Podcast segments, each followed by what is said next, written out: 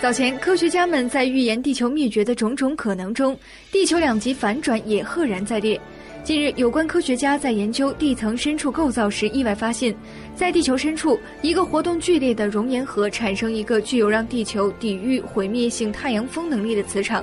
这个保护性区域延伸数千英里，直入太空，其磁性影响从全球通信动物迁徙到天气模式等各个方面